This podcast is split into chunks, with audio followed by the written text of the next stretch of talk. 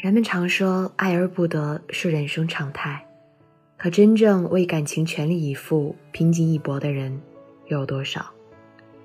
有时候，我们总是把自己的不努力归咎于世事常态，却忘了如何去争取。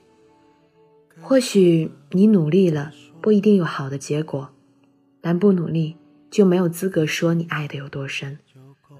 也许感情里会遇见各种各样的挫折、烦恼，但是至少你要尽力的争取过，这样才不至于后悔。以前总听身边的朋友抱怨，异地恋最容易分手了。没办法，不在一起很难走到最后。我也承认这样的说法，但异地恋不是你面对感情妥协的借口。与平常感情比起来。异地恋要经历很多的困难，最让人难受莫过于，在我需要你的时候你都不在，但这也是在考验一段感情。不要害怕异地恋，应该害怕的是那些轻易说分手的人。还有我们经常会遇见的一种情况，家人不同意，很多感情最后都是夭折在父母手里，尤其那些对父母言听计从的人更是如此。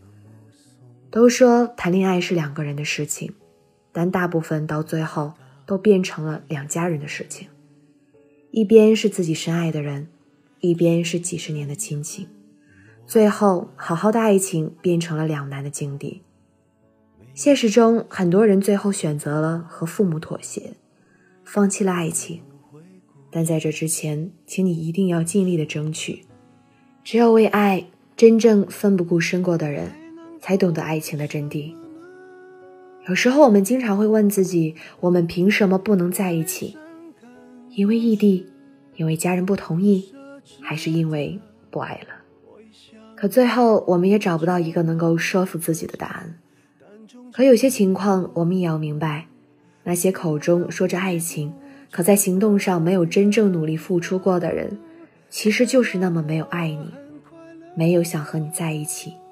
没有想和你一直一直的走下去，所以不是我们不能在一起，而是我们根本没有想象中的那么爱对方。不管外界因素有多少，我都希望这一生对待爱情能有一次，哪怕就一次的全力以赴。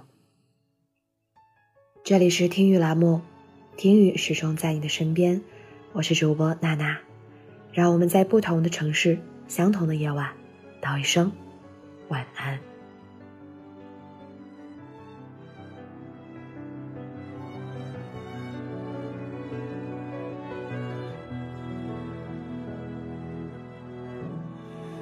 我最大的遗憾，是你的遗憾与我有关。